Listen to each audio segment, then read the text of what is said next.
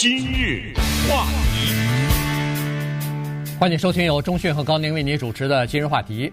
诺贝尔奖的文学奖呢，这个今天揭晓了哈，得主呢是法国的作家 Annie Ernaux 啊，他呢是法国重量级的一个作家。呃，所以呢，今天我们根据手头的一些资料呢，跟大家简单的介绍一下呃这位作者哈。昨天在。呃，决定今天要讲什么的时候呢，我们就说是应该讲一下这个文学奖的得奖人啊，然后他的一些作品可以介绍给我们的听众和观众朋友。当时我就上那个网站上看了一下，他哎，他那儿有一个赌盘是吧？哎，有个赌盘，在那个赌盘当中呢，他经常有一些，当然有的时候就离谱了，但是也有一些呢，他给出一些赔率来哈。就是有一些是因为这么说，常年在那个单子上的。对，对，没错，常年在这个单子上的人有若干啊。但是呢，呃，今年我一看排在最前面的就是这个 Annie Ernaux 啊，所以呢还挺有意思。呃，Rushdie 也在那个也在上面哈，就是那个印度裔的呃英国作家啊，也在也在这个上头。但是排名呢比较有，就有有人认为说是排在他前头，但是我看那赌盘上呢赔率是比他要稍微低一点的，所以他。呼声比较高，呃，于是这次还真被赌团呃赌盘啊给猜中了。对，今天呢，在为数不多的时间里面啊，所剩下时间内呢，让大家我们一起呢来了解一个作家，同时我们一起呢读六本书啊，可以在这有限时间内我们读完他的六本书。所以这一集节目呢，呃，内容还是非常多的。首先说一下，在人类的历史上，女作家当她们发力的时候。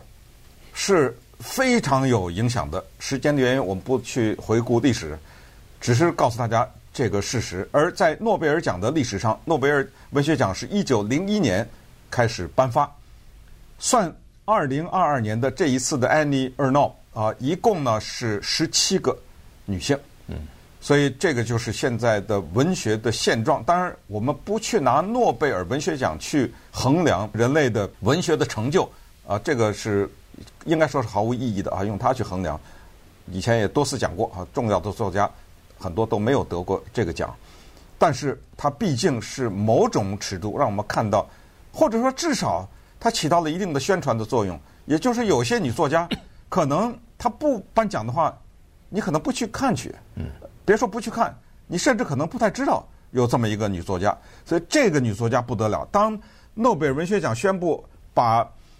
今年的文学奖给这个厄尔诺吧，咱们给他翻译成哈，给他的时候呢，他给的理由是说，这个女人，她采取了深度的挖掘自己的内心的经历和内身的情感，描写的是人和人之间的疏离以及记忆的局限性。你以为你记得这件事儿是这样？实际上，你的记忆的偏差非常大。这个法国作家不得了，他八十年代年代以后啊，他写的全部的小说，应该说主要的是毫不留情的讲了他的个人的经历，基本上就是全都是自传体的。一个出生在诺曼底的天主教的教徒，他的家庭和父母之间的复杂的关系。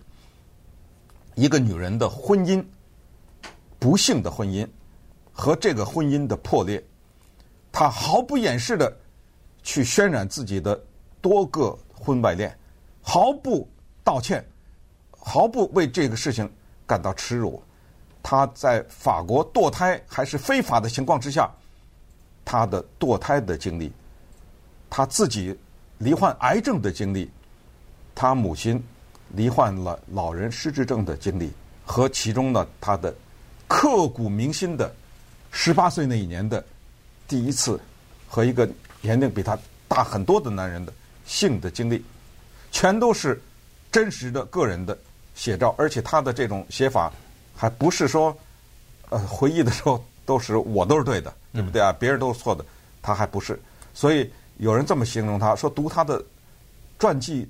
文学的时候才意识到，哦，原来传记文学还可以这样写，啊，它是一种爆炸性的，它是一种对自己也不留情面，对性的描写，对人际关系描写是毫不掩饰的这样的一个作家。嗯，呃，上个月的时候，他的一本呃作品哈，叫做《岁月》吧，《The Years》刚刚刚译成岁月，呃、哎，刚刚译成英文版，在美国发行。好，所以呢，实际上他他实际上他是刚才说是个重重量作家呢，他有三十多部小说了，基本上都是自传体，有的除了自传之外呢，还有一些日记呃在里边哈，所以呢，他。呃，有的时候是不太相信自己的多年以前的这个记忆，他都写下来的，都有这个记录的哈，所以呃，帮助他可以回忆某些事情。不过顺便说一下，日记呢也有欺骗性哈。啊，当然 当然。呃，你别看就早上八点钟发生的事情，我晚上八点写下来。这个都不能完全的相信，除非你特别的冷酷哈，对自己对自己要有剖析，没错，呃，要对自己要非常的冷静的判断。因为我们往往只看到事情的某一个面，对，可能这个事情有八十个面，我们只能看到一个，而我们没有办法看到那其他的七十九面，因为我们只有我们自己。啊，我是怎么长大的？我是咱们背景，我看问题我只能有这个角度。但是当你到了一定的年龄，当你成熟了以后，当你对这个世界的运作有了更加的了解的时候。你就慢慢的变成了两个角度、三个、四个啊，就这么增加啊，越增加，你可能对这个人事啊，也就越了解的深吧，只能这么说。对，对他的这个作品呢，实际上翻成呃英文啊，已经有几十年了，但是一直没有引起太多的关注和注意，直到就是这个《岁月》出来以后啊，出来之后，人们突然发现说，哎呦。这个是一个呃非常严肃的一个作家，不能小瞧啊，不能小觑。因为这本书啊，把他自己人生的七十年和法国历史的重大的事件啊，全都连在一起了，连在一起了。所以他反映了整个的社会啊，她一个工薪阶级家庭出身的这么一个女孩子的成成长过程和社会和整个的这个法国的这个社会啊，在融合在一起的时候，这就变成一个大的社会背景的一个人的一个故事哈，所以呢挺有意思。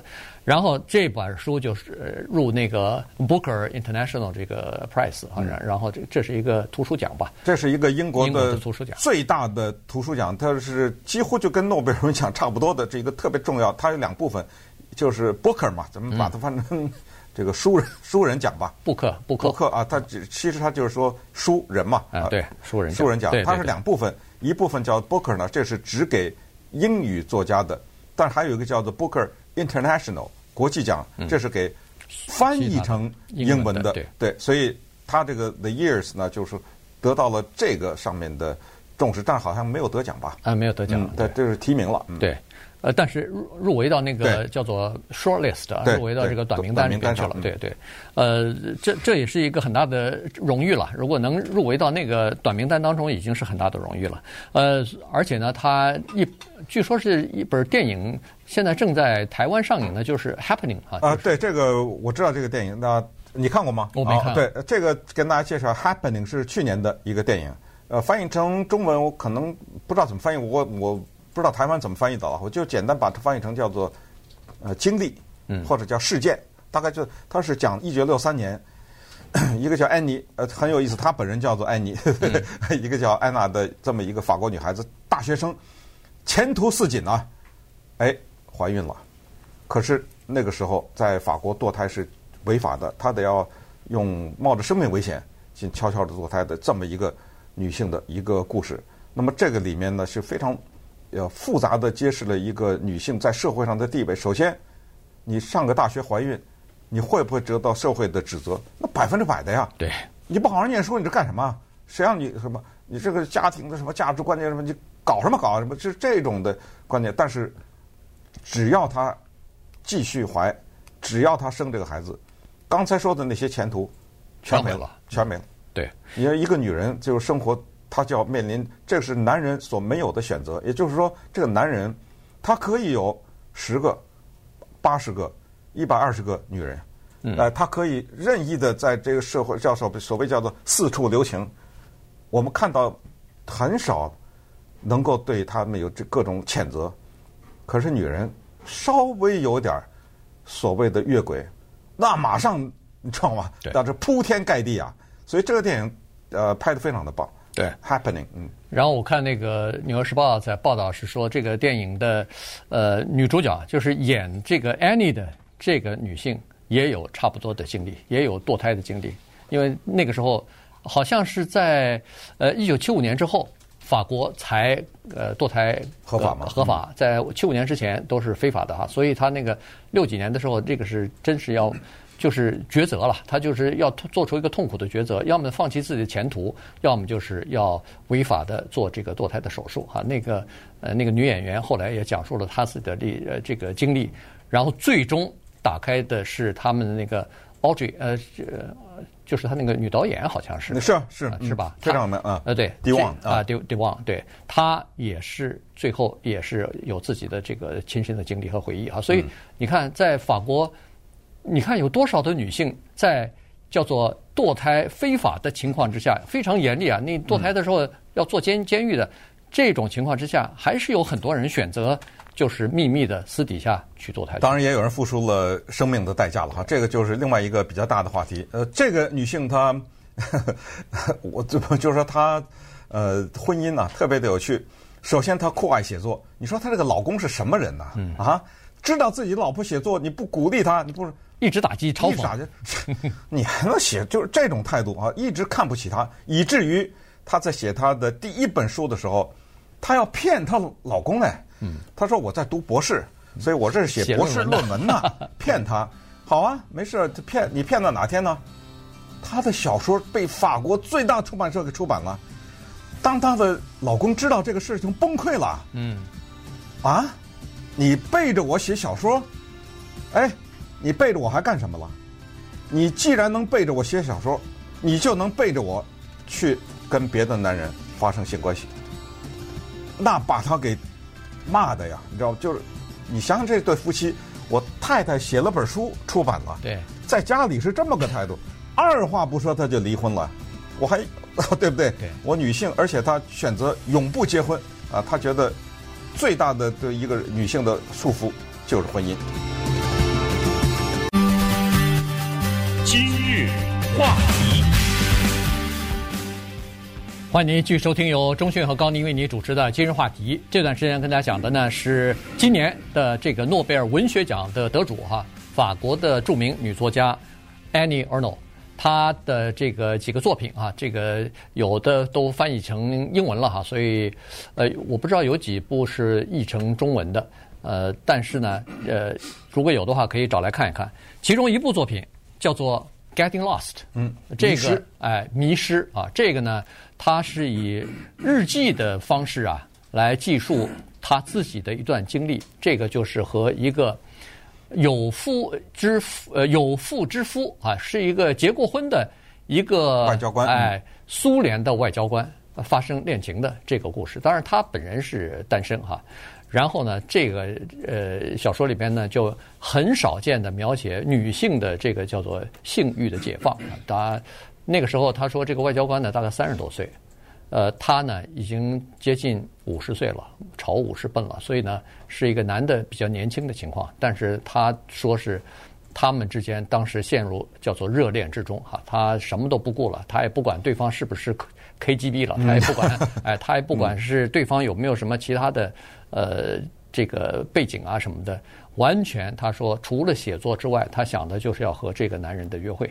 然后，呃，他说他们的亲吻让他又重新回到了十八岁，他们的性生活让他又重新回到了二十岁少女的呃青年 女孩子的那个时代哈。所以呢，他是写的蛮有意思，但是他也有挺有意思。他说这个你看外交官哈，呃，在外边呃这个人模人样的，穿的都是名牌的呃设计师的这个西服之类的。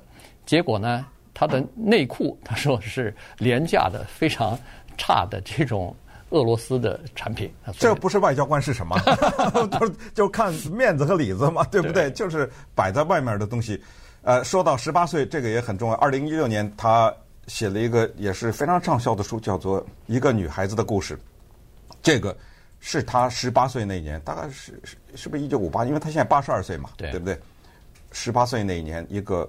刻骨铭心的经历是他第一次的性的经历，跟一个比他大很多的男人。嗯，这个事儿跟随了他五十多年，因为他说这个事情让他对男女关系、对这性和对呃男人吧整体彻底的有一个了解也好，你说是叫做失望也好，他是对这个事情的一个了解，而且写的特别的真实。关键就是说，呃，人们认为，就是他的这个作品呢，就是四个字，叫毫不掩饰。嗯，知道写在纸上印出来完蛋了，对不对？全世界都看了，但是我就叫做真实的面对，毫不掩饰。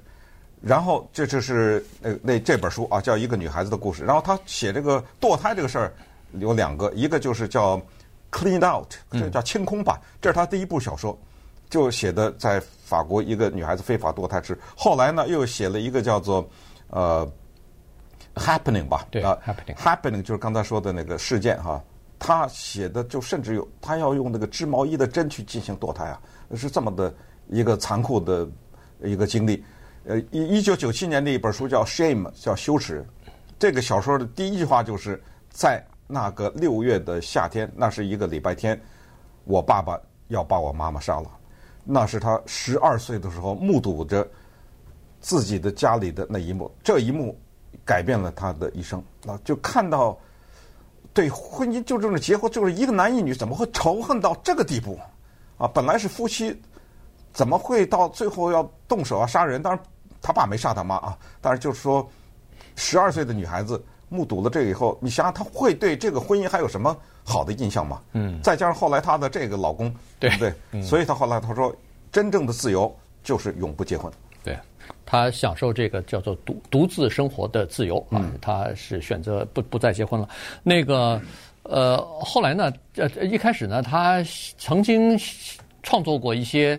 呃，想写一些叫做虚构类的这种真实的这种虚构的小说啊，但是好像不成功，他自己觉得不好，而且一开始投稿的时候呢被拒绝了，后来他就一直就停止写作了，一直到三十岁以后，他结了婚，生了两个孩子，又在学校里边好像是教法文哈，对，教法文，对，教教法文的这个做老师，在那个时候呢，他又重新有了创作的冲动啊，大概这个时候。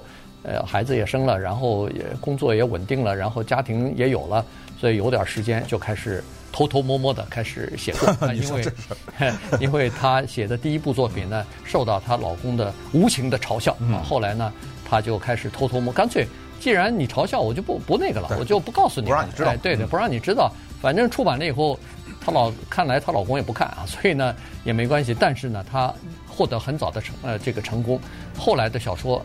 呃，好多都是卖得相当的好，所以她早早的年纪的时候呢，实际上她的这个已经实现了叫做财务自由了。对，你想，一个太太她的最大的冲动就是写作，先生看不起她，你告诉我这个婚姻还有任何的可能维持吗？对，还有任何基础吗？所以这个婚姻的瓦解呢，就成了必然。但是瓦解了以后怎么样？太太走上了文学的顶端的殿堂。